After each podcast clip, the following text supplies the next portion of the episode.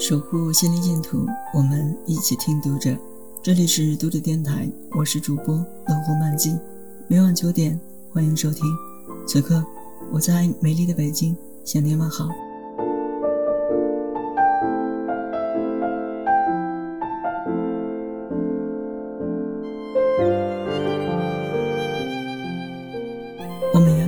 是寻常之人，周围突然响起了喝彩声，抬头一看。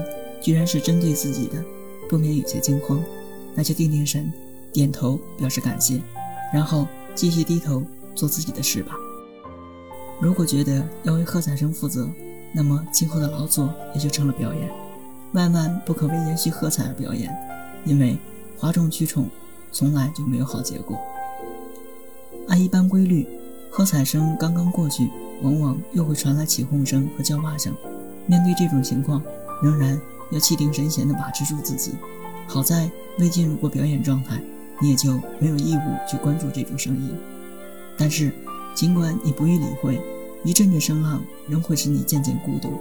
这种孤独不会导致自闭，因为你心中还有终极原则，还有茫茫众生。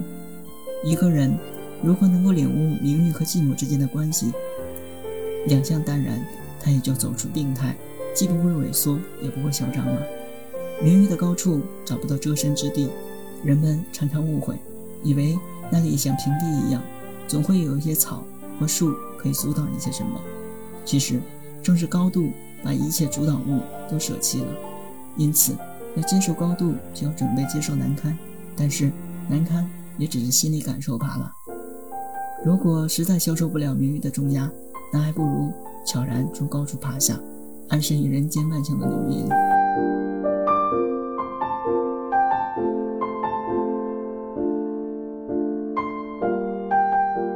读者电台今天的节目就为大家分享到这里，更多收听敬请关注，晚安，好梦。